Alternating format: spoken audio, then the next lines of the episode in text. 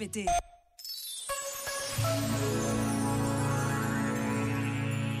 Propõe João Luís Fontes que, na senda dos pobres elogiados pela Escritura e colocados entre os primeiros bem-aventurados, precisamos de redescobrir o caminho da humildade e da mansidão, da misericórdia e da compaixão, até aceitarmos o risco das lágrimas, da sede e da perseguição por amor da justiça e da paz.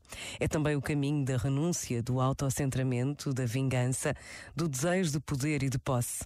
E isto implica um repensar de opções que nos compromete como pessoas e como cristãos cristãos, seja para aceitar o risco de um caminho interior sério que sempre nos coloca no fio da navalha porque nos desinstala e convoca para o desconhecido, seja para abandonarmos as nossas ilusões de autossuficiência e de certezas indefetíveis.